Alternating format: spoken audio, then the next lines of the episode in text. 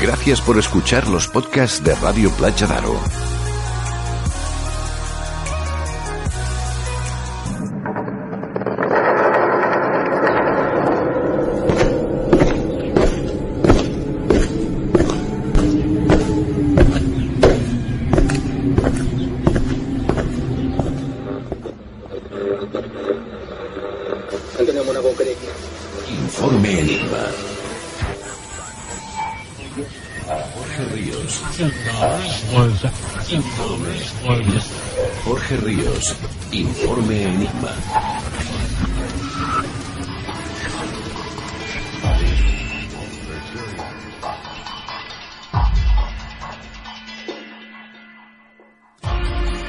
Bienvenidos a Informe Enigma.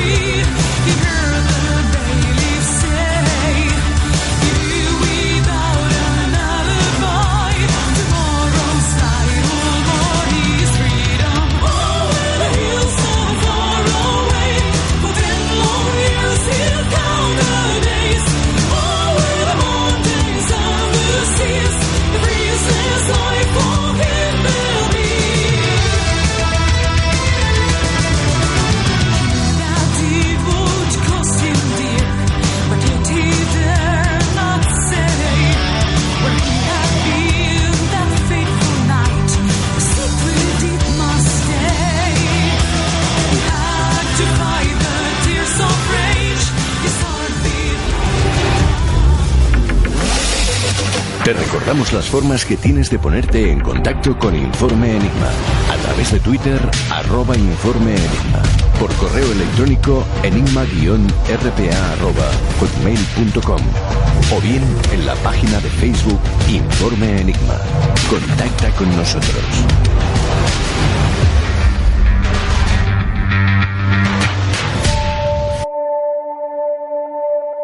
¿Vivimos nuestra propia vida o una vida impuesta y controlada? ¿Somos dueños de nuestros actos o simples marionetas que no son conscientes de ello? ¿Vivimos constantemente vigilados o es una locura implantada en nuestro subconsciente?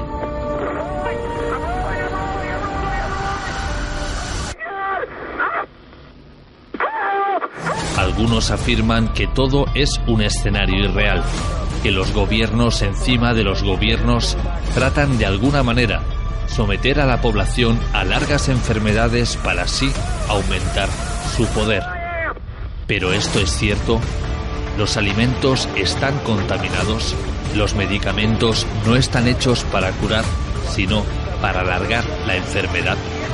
Nuestra privacidad se ve amenazada nuestra vida para ellos no vale absolutamente nada? Acompáñanos a continuación por una de las conspiraciones más virales de los últimos tiempos y conozcamos de manos de un auténtico profesional las verdades y mentiras de los conocidos chemtrails.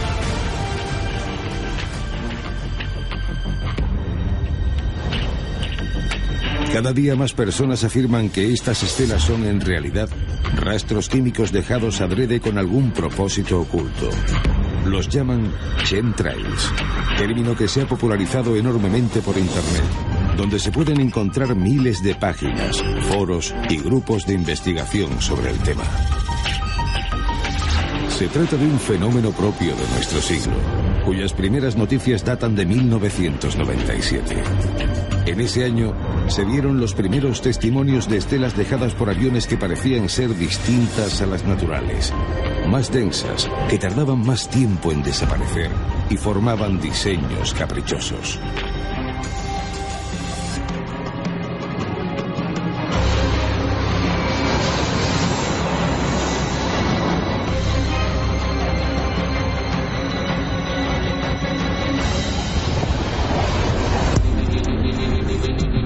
Señor, solo una cosa.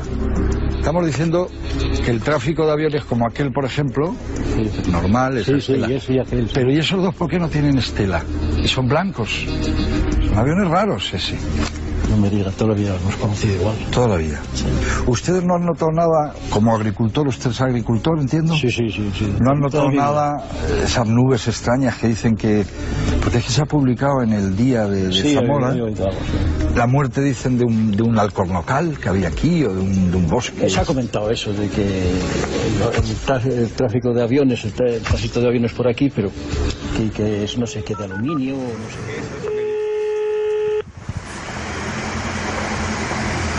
Qué es un ataque aéreo. 091. Policía al habla. En estos momentos nuestros agentes están ocupados. No se retire, por favor. Están ocupados fumigando, ¿eh? Aquí este ahora mismo está volando.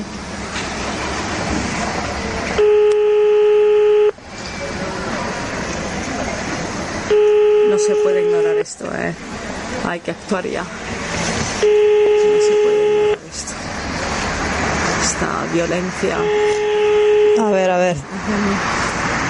Joder, menuda, menudo servicio de emergencia, ¿eh? Joder. Venga, venga. Sí, buenos días. Eh, Mire, yo le llamo del centro de Madrid, ¿vale?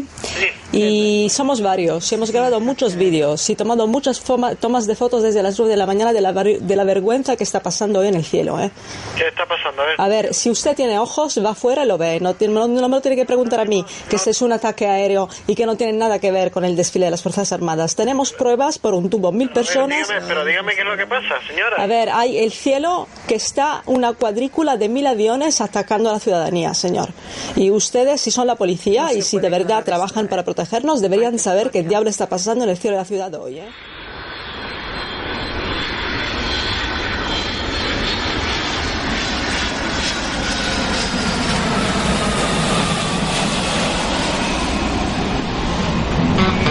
Bienvenidos a los misterios aéreos con Iván Castro Palacios.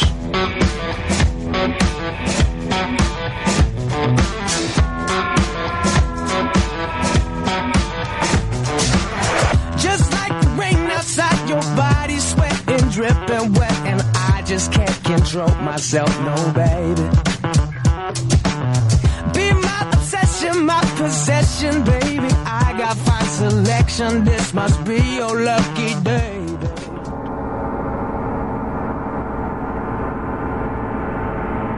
Que las conspiraciones existen es un hecho, eso no se puede negar, pero lo preocupante es cuando rebasamos una línea en la que creemos que todo, absolutamente todo cuanto vemos, comemos o bebemos, es una especie de plan oculto de entramado de esos poderes fácticos y gobiernos en la sombra, para terminar de una manera dolorosa y efectiva con nuestra vida.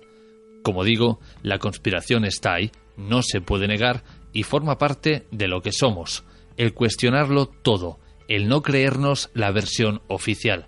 Pero por favor, señores, seamos serios, no todo en este mundo está pensado para eliminarnos. Aunque parezca mentira, nos necesitan más que nosotros a ellos. Hoy vamos a hablar de algo que se ha hecho viral hasta puntos que sobrepasan la línea de lo racional, convencional e incluso llegando en ocasiones a rozar la locura. Hoy hablamos de algo que ocupa cientos y cientos de mensajes y portadas de publicaciones en las redes sociales. Vamos a mirar al cielo para adentrarnos en qué hay de verdad y mentira sobre los conocidos chemtrails, estelas de condensación o estelas venenosas, porque realmente nos están matando desde el aire.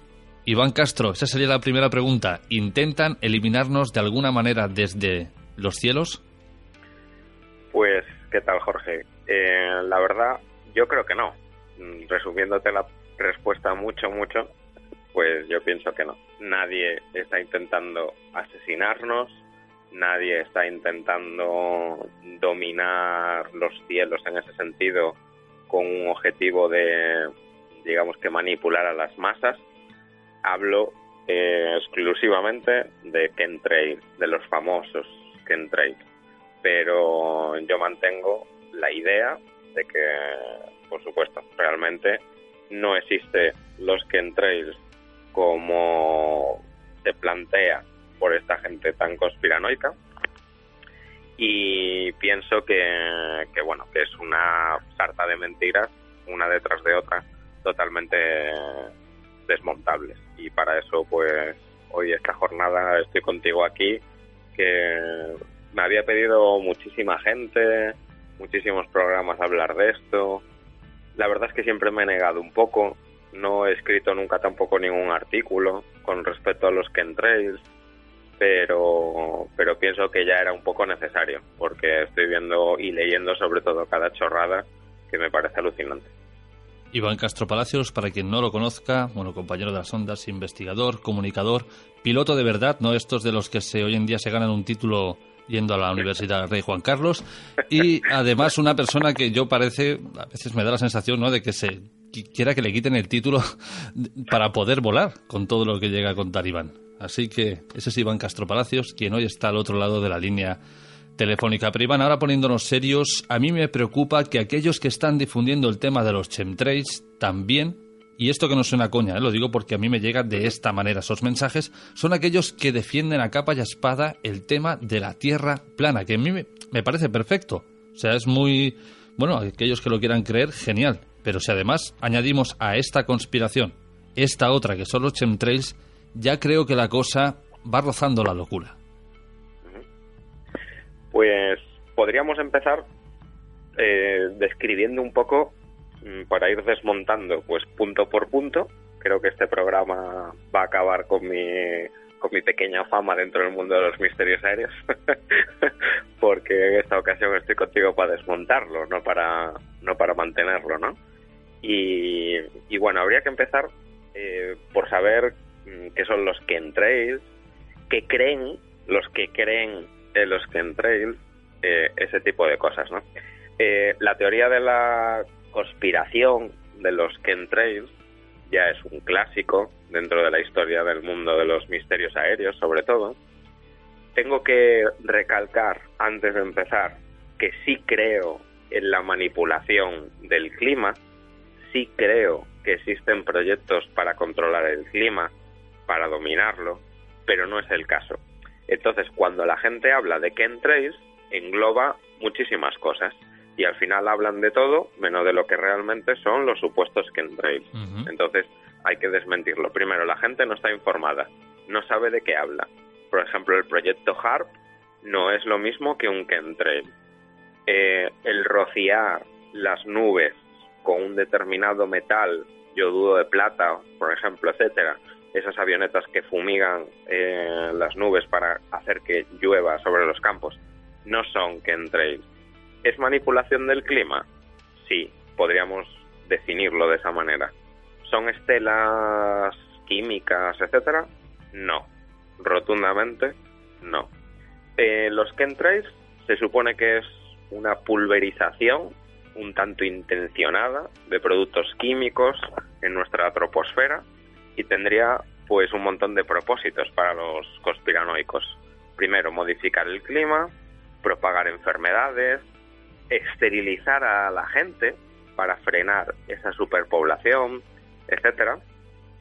Y la verdad es que empieza a convertirse un poco en una teoría entre comillas famosa, sobre todo desde el año 1996. Eh, en ese año, en el 96, eh, la Fuerza Aérea de los Estados Unidos eh, publica un artículo o participa de un artículo publicado en determinados medios de comunicación en los Estados Unidos y empieza a describir cómo sería en el año 2025 eh, posible el controlar el clima y habla de ciertos aspectos de la in- geoingeniería, etcétera, y desde ese momento se empiezan a disparar pues las, las conspiraciones, ¿no? Se empieza a hablar de, pues, de un montón de cosas, se sale prácticamente de, de- del argumento que estaba intentando dar la Fuerza Aérea, etcétera, que no tenía absolutamente nada que ver con, con lo que con lo que están los conspiranoicos transmitiendo por ahí. Hay una diferencia entre los contrails y los chemtrails. Los chemtrails se suponen que son estelas químicas de productos químicos que intentan pues eh, controlar la, la población, manipularla, como he dicho, ¿no? etcétera. Y se supone que son esas estelas que van dejando los aviones por el cielo. Existen los contrails. El contrail es lo mismo que una estela de condensación, que es una nube artificial de forma alargada, es una línea que vemos en el cielo. ¿Y cómo se produce? Por la condensación del vapor de agua que surge de la combustión de los motores, en este caso de un avión, de un reactor, y detrás de, de esa estela de, de condensación, pues aparece, o sea, detrás de ese avión aparece ese rastro de esa estela de condensación y es lo que la gente ve en el cielo, ¿vale? Eh, el contrail sería real, es lo, digamos que la estela que deja el avión, y el chemtrail es eso que se supone que existe para controlarnos, que nos fumigan, etcétera. El contrail, que es lo que realmente sueltan los aviones, eh, para que se forme, por ejemplo, necesitamos unas determinadas condiciones de temperatura y de humedad. Tenemos un reactor funcionando, un motor a reacción en el avión, el que entra muchísimo aire por la parte delante, lo comprime, lo lleva a una cámara de combustión, lo mezcla con el combustible del avión, con el queroseno, ahí se produce una explosión que crea la fuerza en el motor, en la turbina, y lo que sale por detrás son esos gases de escape a unas temperaturas altísimas y al salir a la atmósfera tan fría, esos gases tan calientes y húmedos, lo único que ocurre es que se forman cristalitos de hielo, que es una nube, al fin y al cabo. Una nube, pues es un conjunto de gotitas de agua en suspensión y también pueden ser cristales de hielo pequeñitos en suspensión. Eso al fin y al cabo son las nubes que nosotros vemos todos los días. Necesitamos cierta temperatura, cierta humedad, eh, las, los contrails más habituales son los que forman los aviones comerciales con esos motores a reacción, pero también podríamos incluso eh, en otros tipos de aviones encontrarlo, como en los cazas de combate, por ejemplo, etcétera, y eh, incluso en barcos, o sea, los, las chimeneas de los barcos, hasta hace no mucho, etcétera, los gases que sueltan los motores de los barcos, etcétera, también crean una especie de contrail sobre el mar, aunque no estemos acostumbrados a verlo, ¿no? Y no hay que olvidar que esa combustión de cualquier combustible que estemos usando, en este caso queroseno, produce vapor de agua y con ciertos residuos eh, se expulsa por detrás del reactor y queda una nube en, en suspensión. El chemtrail sería algo similar, pero para la fumigación deliberada y estaría compuesta eh, por varias sustancias químicas y además eh, estos conspiranoicos o creyentes en las fumigaciones, etcétera, dice que suelen aparecer a menor altura y que además duran muchísimo más en el cielo. ¿Por qué duran más o duran menos? Pues las estelas de los aviones duran exclusivamente dependiendo de la temperatura que haya en el exterior del avión. Hay atmósferas más frías, hay atmósferas más calientes, entonces se desharán antes o permanecerán eh, más tiempo. Eso es, en resumen, un poco para meternos en, Ujú. en, el, en el ojo del huracán, ¿no? Yo os propongo un ejercicio, oyentes. Últimamente parece que esté en plan profe, pero bueno, no. Eh, salís a la calle, pongamos una hora a las 12 del mediodía, estos días tan calurosos, lo primero que hacemos es mirar hacia arriba. Siempre buscando un atiz de esperanza de que vengan nubes de lluvia o algo que nos haga cambiar un poquito esa sensación tan calurosa. Y sin embargo veis esas líneas que van en varias direcciones. Ahora Iván yo te pregunto, ¿cómo diferenciar lo que tú estás diciendo, los comtrails de los chemtrails a simple vista? No existe a simple vista una diferencia, porque te repito que los aviones, por ejemplo, lo he dicho muchas veces, eh, hoy en día, por ejemplo, en Europa, tenemos un espacio aéreo completamente saturado, en el mundo entero en general. Entonces, los aviones, cada vez, entre comillas, hay que apretarlos más en el cielo para que quepan todos. Cada vez la gente vuela más, cada vez hay más aviones comerciales, cada vez hay más compañías aéreas y cada vez hay más vuelos al día. Antes volábamos, pues por ejemplo, con una diferencia de altitud entre cada nivel de vuelo, que quiere decir que entre, cada escalón de cada aerovía, imaginaros que una aerovía es una autopista imaginaria por el cielo, pero que tiene un montón de pisos, arriba y abajo, y por cada piso pasa un avión. Pasa un avión en dirección contraria, siempre al nivel superior o al nivel inferior. Antes había 2.000 pies, por ejemplo, de separación, son 600 metros. Ahora, con la cantidad tan brutal de tráfico aéreo que existe, se ha rebajado a 1.000 pies. Esos son 300 metros. Eso para un avión a tanta velocidad no supone apenas distancia. Vamos muy, muy apretados. Entonces, hay aviones volando a muy baja altura y hay aviones volando a muy alta altitud. Eh, no habría diferencia entre contrails y chemtrails. Son contrails, estelas de aviones comerciales que están situadas más arriba o más abajo, dependiendo del nivel de vuelo del avión.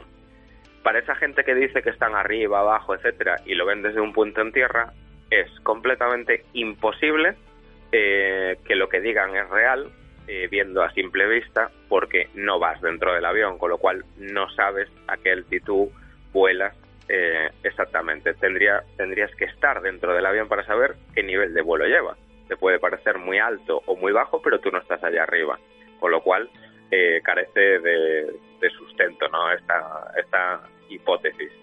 Y luego, ah, antiguamente, los aviones volaban de punto a punto. Por ejemplo, tenemos una serie de estaciones de radionavegación en tierra, como son, por ejemplo, los equipos BOR para la radionavegación aérea, y un avión iba de un BOR a otro, cuando llegaba a ese BOR, tomaba otro rumbo, iba al siguiente BOR, y así se iba estableciendo una aerovía. Digamos que entre cada, entre dos BOR, entre dos BORes, eh, ese segmento que hay que los une, esa línea imaginaria, es una aerovía. Ahora, eh, con la tecnología, el GPS, eh, los satélites, etcétera, nosotros no tenemos ya por qué volar dentro de la aerovía. Antes la única forma de saber si navegabas bien o no era estar dentro de la aerovía, pero ahora ya no. Ahora podemos volar paralelos a esas aerovías. Entonces, las aerovías se han multiplicado por tres, porque tiene a ambos laterales eh, esa aerovía, digamos que lateral, que sigue siendo la misma, y eh, un montón de pisos arriba, de niveles de vuelo, y un montón de niveles de vuelo hacia abajo. Con lo cual, en una aerovía metemos tres veces más tráfico que antes.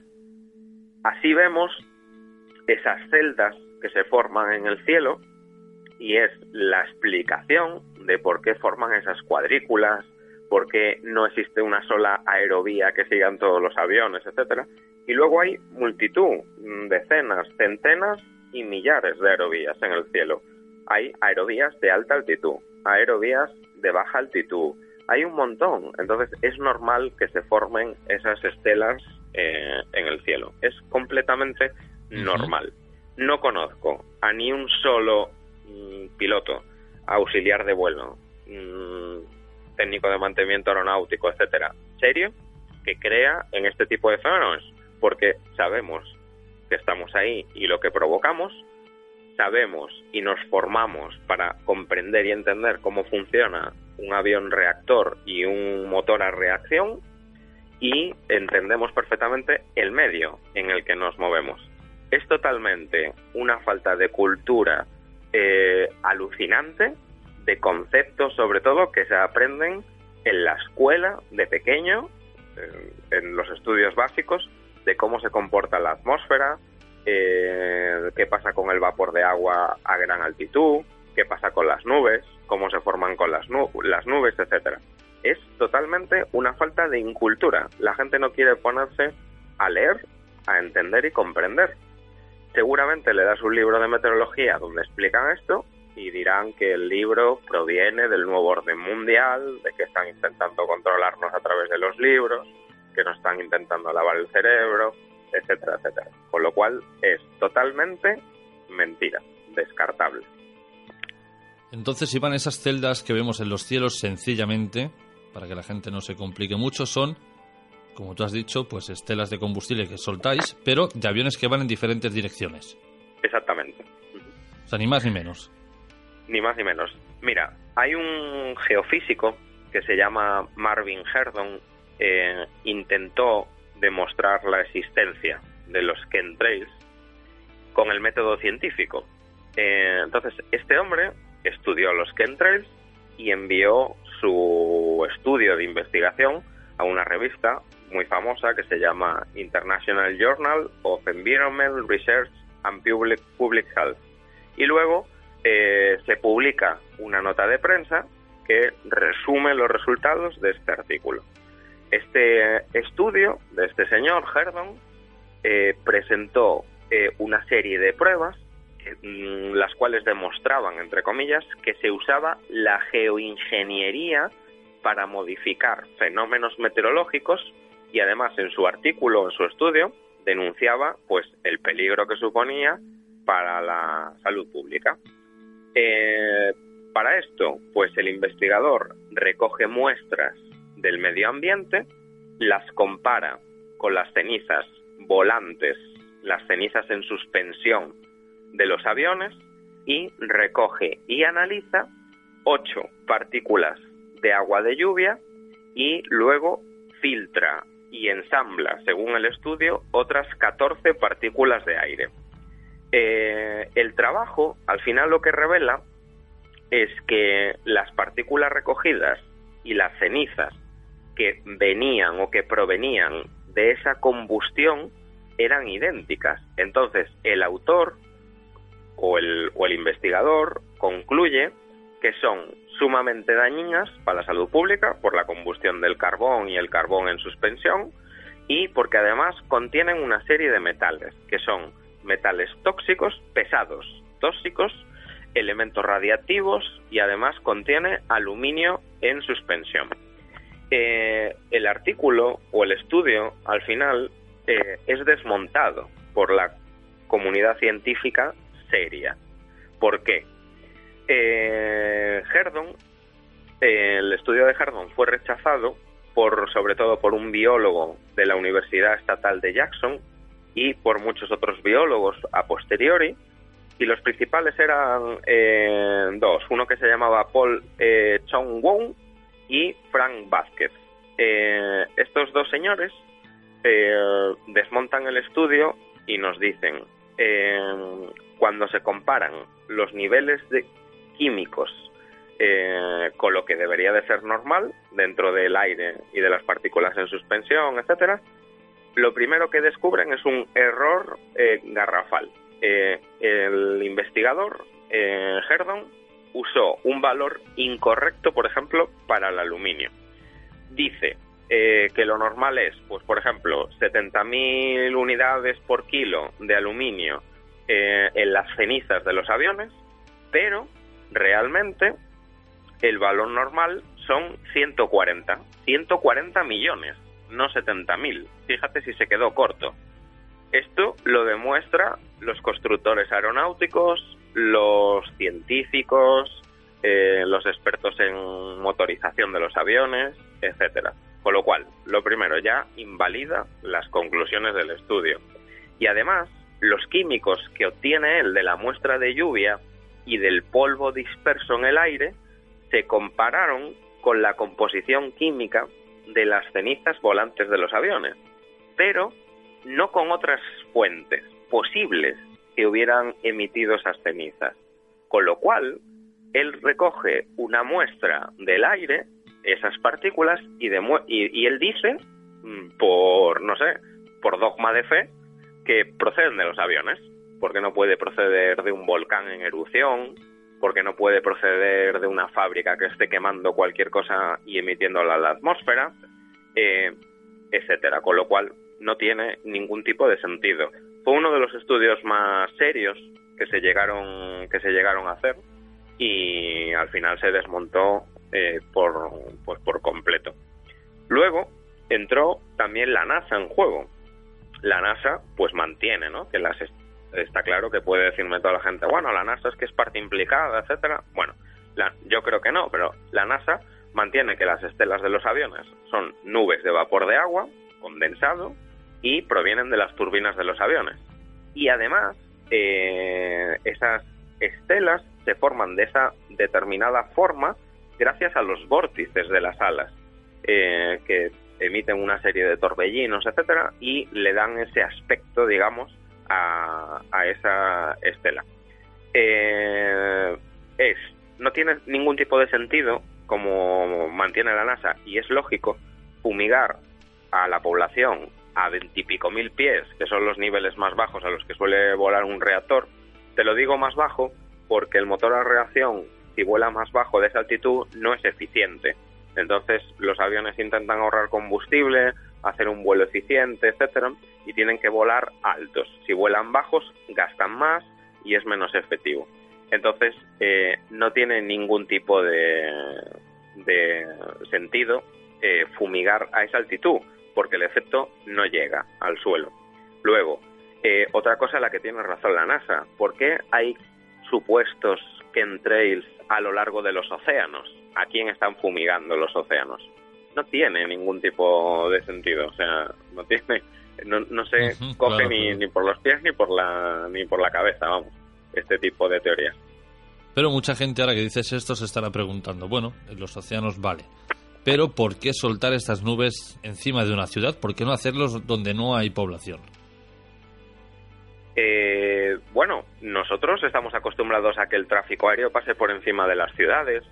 Por ejemplo, Madrid es una gran capital, tiene un gran aeropuerto, tiene una serie de radioayudas a la navegación, pues que puedan ser de las más importantes del país. Y todos los aviones que cruzan España, muchos lo cruzan a través de Madrid, por ejemplo. Eh, salen al océano y salen todos pues por la vertical de Santiago de Compostela, los que van hacia Norteamérica, etcétera, salen por Lisboa y por las Azores los que van a Centroamérica o Sudamérica. Eh, no tiene nada que ver que las grandes poblaciones estén cubiertas de estelas, porque es lógico. Cuanta más grande sea la población, más tráfico aéreo habrá sobre ella, porque más importante es la capital, la población, la ciudad o lo que sea, y es normal que tengan que pasar por ahí. Hay un montón de radioayudas en el suelo que tienen que sobrevolar, tienen que pasar por ahí. ¿No, hay, ¿No tenéis un patrón establecido, Iván, que os digan, pues mira, aquí podéis eh, lanzar estas estelas o aquí no? ¿O es el libre albedrío de cada piloto? Hay O tú zonas... del- dices, por ejemplo, cuando hay que soltar combustible. Sí, yo digo la estela en general que vemos del avión. Por ejemplo, La yo- estela en general no Sí. elige el piloto cuando tiene que emitirla o no. Eh, la estela es un- una formación física por, por principios físicos que se produce por la salida de gases ar- eh, ardientes o a, o a una máxima temperatura. El chorro de vapor caliente que sale de la atmósfera forma la estela. Mientras el avión esté funcionando, puede echar o soltar eh, una estela. Nadie elige dentro del avión cuando tenemos que soltar una estela o cuando no. Ojo, es diferente cuando un avión tiene una emergencia y empieza a soltar combustible por los extremos de las alas, por ejemplo, hay un procedimiento para eso. Hasta hace poco los aviones, ahora ya empieza a haber modelos que sí que pueden, pero hasta hace poco los aviones no podían aterrizar con el mismo peso con el que despegaban. Tenían que soltar lastre, digamos. Lo único que puedes soltar en vuelo, si no quieres bajar a los pasajeros, es soltar combustible. Entonces tenían que vaciar X toneladas de combustible y había que echarlas en el aire sobrevolando. Eso se puede ver desde el suelo como una estela de condensación, pero realmente es el combustible que sale a la atmósfera. No cae al suelo. se evapora en la atmósfera. Y es, al fin y al cabo, es una estela blanca que se ve que va saliendo desde las puntas de, de las alas de los aviones y, y es una forma de soltar combustible para hacer un para realizar un aterrizaje de emergencia. Tengo ahora abiertas varias páginas, varios foros en los que, bueno, parece que yo me he aclarado la duda de lo que vi. Es algo que aquí bautizan como fuel dumping. Eh, no sé si conoces este término, Iván. Sí, eso es, es la expulsión, digamos que del, es el proceso, el procedimiento de expulsión de combustible. Cuando tú tienes una emergencia, tienes que aligerar peso y tienes que evacuar combustible de las alas. La única forma es a través de ese procedimiento. Se, se llama fuel dumping y es la única forma de sacar combustible de las alas. No todos los aviones tienen ese sistema, porque ahora los aviones están empezando a ser construidos para aterrizar con cualquier peso, igual que despegan con él, pueden aterrizar con él, porque los fabricantes entienden que cuando tú tienes una emergencia en vuelo, lo que menos debes de estar es tiempo en vuelo. Entonces entienden que tienes que aterrizar cuanto antes, con lo cual están empezando a reforzar los aviones para que puedan aterrizar con el mismo peso con el que despegan. Hay aviones que se tienen que pasar dos horas en un patrón de espera aligerando combustible. Eso son pérdidas económicas en cuanto a combustible para las compañías alucinantes. Pues esto fue lo que vimos nosotros llegando al aeropuerto del Prat, pero lo interesante en este blog es que reiteran en lo mismo, ¿verdad? Que este fuel dumping, como tú dices, es veneno, que lo están soltando a propósito los pilotos, y yo me pregunto, ¿en qué cabeza cabe pensar que un piloto comercial que ya tiene suficiente con intentar llevar a los pasajeros a buen puerto y que todo el vuelo sea tranquilo, que todo el mundo llegue seguro, que encima además tenga que estar pensando en qué momento va a coger, tocar el botoncito, soltar esta estela y empezar a fumigar a la gente? En serio, o sea, a veces no acabo de concebir esto. Es una, es una estupidez eh, de grado soberano, de verdad. De verdad que siento mucho el que crean este tipo de cosas. Eh, a veces nos ponemos a hablar de la Tierra plana y es otra cosa que es verdad que dices tú que van ligadas ambas cosas para la gente que cree.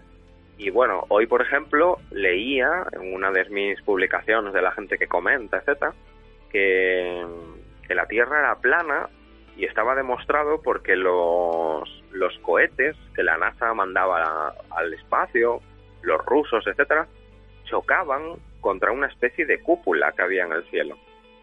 Y la única respuesta que tengo para una persona que dice eso es, por, por favor, deja de beber antes de escribir. Porque no es normal que la gente diga ese tipo de cosas. Solamente el estar en una cabina de un avión te puedes fijar en la tremenda curvatura que tiene el planeta Tierra. Y no hay que hablar nada más. No es que quiera esconder nada. Es que es, que es algo que está... Es, es tan evidente que perdemos el tiempo hablando de, de estupideces, de verdad. Eh, me parece cuanto menos preocupante, además. Hay muchos estudios ¿eh? que estudian los chemtrails y que intentan sacar pruebas para demostrarle a la gente que es una, una soberana estupidez. Eh, luego también pude consultar otro estudio que se hizo a 77 especialistas en química atmosférica y se les preguntaba si podían demostrar que si existía o no a gran escala un rociado a la población mundial de productos químicos. Pues los 77 científicos, un 99,9 de ellos, pues dijeron que no había ningún tipo de evidencia de ningún tipo de, eh, de fumigación. Y además dijeron que habían eh, estudiado las estelas de los aviones, etcétera, y que solamente se podía encontrar lo que es normal que se encuentre en un contrail, en una estela de condensación. Agua, partículas sólidas que son cenizas, lo que se quema dentro del avión, dentro del motor del avión. Eh, nieve, que son partículas de agua congeladas, lo que forman las nubes también, y luego productos que eran propios típicos de la combustión. Además, se añadía estroncio, bario y aluminio. Es algo totalmente normal. Si dices que nos están rociando con metales pesados, con productos químicos, etcétera, nada que no sea esto, que es normal que salga por la tobera de gases de salida de un reactor, pues no existe absolutamente nada con lo que nos estén con lo que nos estén fumigando. Y luego uno de ellos puso un ejemplo muy bueno que me gustó mucho. Al final del estudio dice que eh, si tú por la mañana te levantas y pierdes la cartera o no la encuentras, eh, en tu caso Jorge, que estudias fenómenos paranormales, fantasmas, presencias, etcétera, tú te levantas un día, vas a salir a trabajar, no encuentras tu cartera en la mesilla, ha desaparecido allí, tú no puedes descartar que ningún fantasma se haya llevado tu cartera, porque realmente no hay pruebas. Pero se puede mantener como hipótesis, ¿no?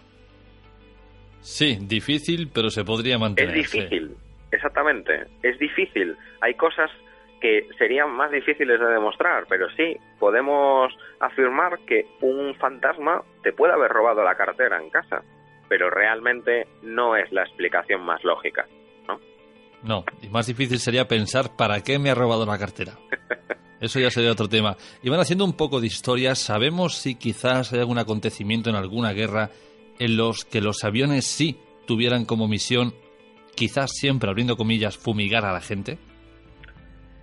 Eh, ha habido fumigación, por ejemplo, en guerras como el Vietnam. Eh, se fumigaba sobre todo también eh, a la población vietnamita, se han fumigado zonas en países donde se han dado brotes de ébola, etcétera, pero todo como medida sanitaria.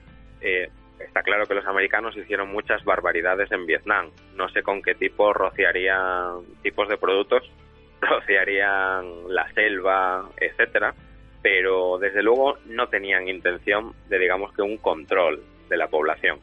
Pero sí eran zonas que estaban muy dadas a, bueno, pues a enfermedades, plagas de mosquitos, etcétera, y eran un verdadero enemigo para sus tropas, con lo cual había que fumigar con todo lo que pudieran para, digamos que abrirles un poco el, el camino, ¿no? Pero sí es cierto que hay diversas fumigaciones para pues algún tipo de, de cometido, por ejemplo, eh, vertidos de petróleo en el mar. Existen aviones que fumigan dispersantes para el petróleo, para intentar luchar contra la, con- contra la contaminación. Eh, existen aviones que fumigan por encima de los incendios forestales. Los llenan de líquidos, uno- unos tanques, que son líquidos retardantes, etcétera, y luchan de esa manera contra los contra los incendios. Hay un montón de de usos eh, de prácticas con este tipo de de productos. Hay también, por ejemplo, mediciones en la atmósfera. Eh, se rocía con una serie de aerosoles desde los aviones a propósito, pero ya son aerosoles especiales que se quedan en la atmósfera que sirven para captar diversas partículas que hay en la atmósfera y poder estudiarlas. Pero no quiere decir que nos estén fumigando para controlar nuestras mentes y ese tipo de, de- de cosas. Y luego, el más famoso en nuestro país, por ejemplo, y en muchos, es el rociado con yoduro de plata. Eso lo que hace es eh, cargar a las nubes de un metal pesado como es la plata y de esa forma provocar provocar lluvia para que llueva en los campos. Entonces, pues sí se utiliza con ese cometido, pero nada que por cierto es un método muy muy poco infalible y bastante fallido y cada vez se usa se usa menos, pero no tiene ningún otro tipo de, de propósito. Iván, te pongo estos tres ejemplos. Un avión comercial, una avioneta y un avión pues del ejército, por ejemplo, un avión de, de armamento. Las estelas de condensación que tú nos hablas son iguales en los tres casos o cada uno tiene una particular. iguales. Sí, el, el cometido del avión no se diferencia de cómo esté construido. Por ejemplo, un avión comercial que sea, no sé, cualquier modelo, eh, un DC-10, pues si hay un DC-10 que es para suministrar combustible a los cazas en el aire, un avión para repostar en el aire, un avión tanque, tanquero, pues los motores funcionan de la misma manera. Es igual, es exactamente el mismo funcionamiento. No tiene nada que ver lo que haga el avión en su cometido. Son eh, aviones que están construidos por el mismo fabricante. Los motores pueden ser de una casa de otra, pueden ser Rolls Royce, pueden ser de otra marca, etcétera, pero no tienen absolutamente nada que ver. Funcionan de la misma, de la misma manera. ¿Y el tamaño es el mismo? De, por ejemplo, de un avión de combate a un, a un avión comercial. ¿La estela que deja el tamaño es la misma? Depende de la turbina. Si la turbina es muy grande y echa muchísimos más gases de escape que un reactor pequeñito, por ejemplo, un reactor privado, un jet privado, no es lo mismo que un Airbus 380. Entonces, las turbinas de ese avión privado son muy pequeñas comparados con los pedazos de motores del Airbus 380 o del 747, del Jumbo, etcétera. Eh, evidentemente no, las estelas serán pues acorde un poco con el tamaño del motor que las suelta, pero no hay mayor diferencia que esa. Entonces, cuanto más grandes son, entendemos que el avión más grande es. O en este caso la turbina que lo impulsa. Debería, lo que pasa que es algo tan endeble que se forma en la atmósfera que al final eh, se esparce y digamos que no, no se puede medir el tamaño. Eh, la gente dice que los contrails de los aviones eh, no es normal que, se expandan, que digamos que se pongan lisas y se abran esas estelas. Pero vamos a ver, en la, cuanto más altitud obtengamos, los vientos son más fuertes. Hay corrientes de aire. Las corrientes de aire desplazan esas estelas, las abren, las disipan, las mueven, las rompen.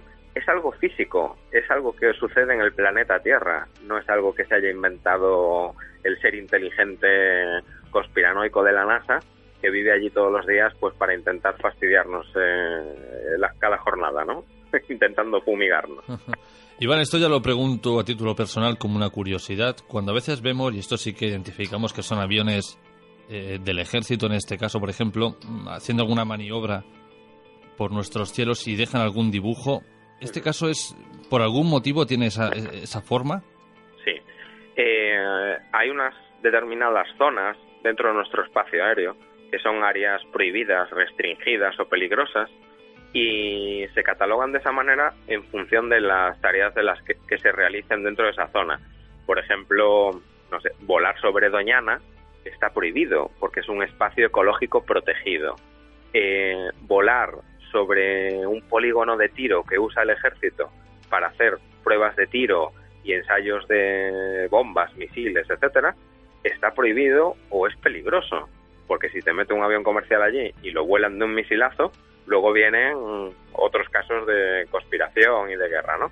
Entonces hay áreas en las que no se puede volar y existen unas áreas que están específicamente delimitadas para las maniobras militares de los cazas militares. Entonces, cuando vemos estelas en forma de curva, de círculos, algo que no es recto y que tiene muchísimos kilómetros, es porque los cazas de combate pues no tienen el mismo patrón de vuelo que tiene un avión comercial, que va en línea recta de A a B y sigue una trayectoria. Los aviones militares hacen maniobras, eh, ensayan como si fuera uno el enemigo y el otro el perseguidor, hacen un montón de maniobras a gran altitud. Los chorros de aire caliente que salen de sus reactores, de sus motores a reacción, dejan estelas, contrails, estelas de condensación, y las dejan de formas pues súper variadas.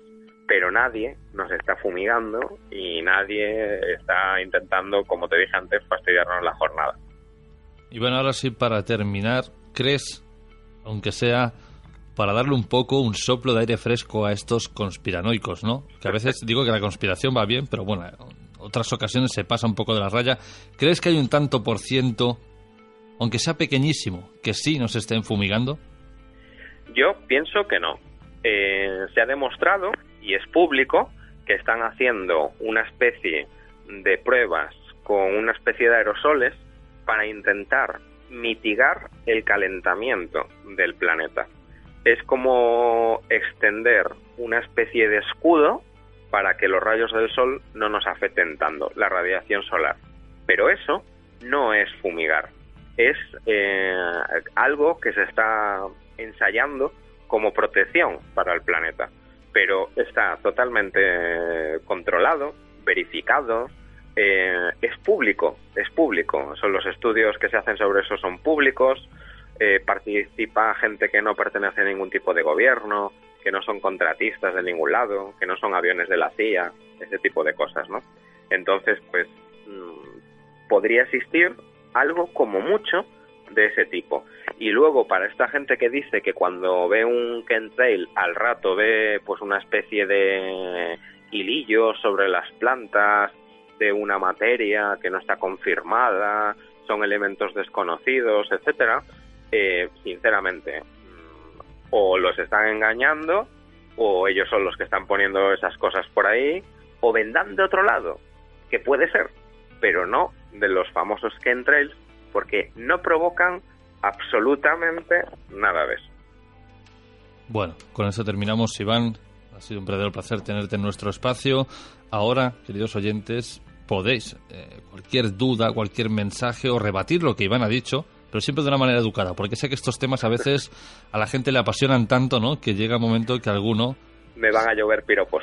Bueno, los piropos siempre están bien. A mí directamente me han llovido insultos, insultos muy graves por el hecho de decir que yo no soy nunca de meterme en, en estos batiburrijos en las redes sociales, pero una vez tuve que saltar ya cuando decían que los pilotos comerciales estaban metidos en el ajo y que estaban fumigando a la gente. A ver, por favor, que hay pasajeros que van arriba, o sea, Me han, me han llegado a decir que si trabajo para el CNI, por afirmar ese tipo de cosas en público, en las redes sociales, que si soy algún tipo de colaborador de la CIA, que si pertenezco a algún grupo destacado de las Fuerzas Aéreas de mi país, que hace proyectos de ese tipo, han sido piropos en ese sentido, ¿no? Entonces, la gente de verdad que yo me alegro y aplaudo la capacidad de invención tan grande que, que pueden llegar a tener porque realmente es asombrosa. Bueno, tendremos que decir la verdad entonces, Iván, ¿no? Que esto forma parte, nos han pagado para convencer a la gente que todo lo que ven es mentira. Hoy estamos haciendo un auténtico lavado de cerebros. Exactamente. No, ahora hablando en serio, si queréis, bueno, pues rebatir todo lo que ha dicho Iván, eh, podéis Por hacerlo supuesto. perfectamente, pero siempre, por favor, de una manera educada, sin pasarnos de ciertas líneas, que como digo, aquí hay dos versiones siempre.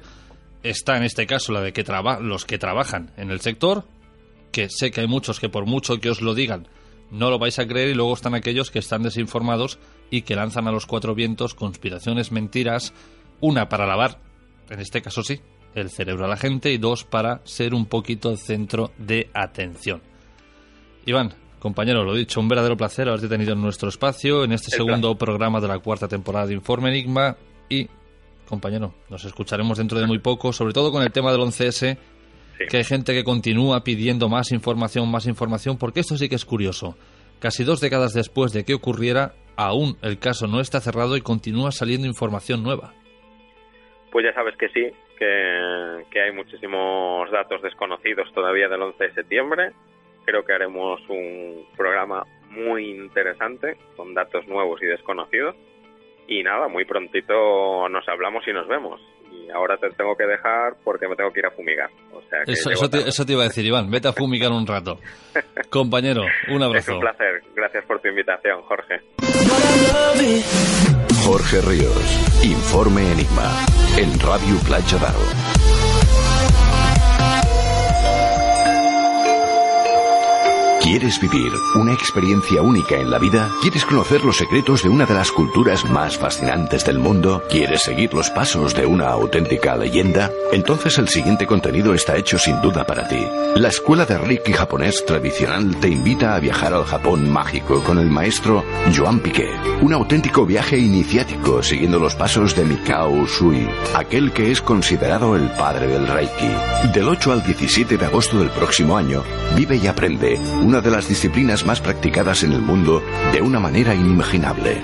Si quieres formar parte de esta aventura, no esperes más e infórmate en las siguientes vías de contacto. En el teléfono 650-559-303, en el email evapujola8 arroba gmail.com o en la página web www.joanpiqué.es. Límite de inscripción hasta el mes de febrero. Y recuerda, las plazas son limitadas. Del 8 al 17 de agosto de 2019, al país del sol naciente para vivir la magia en estado puro, de la mano del maestro Joan Piqué.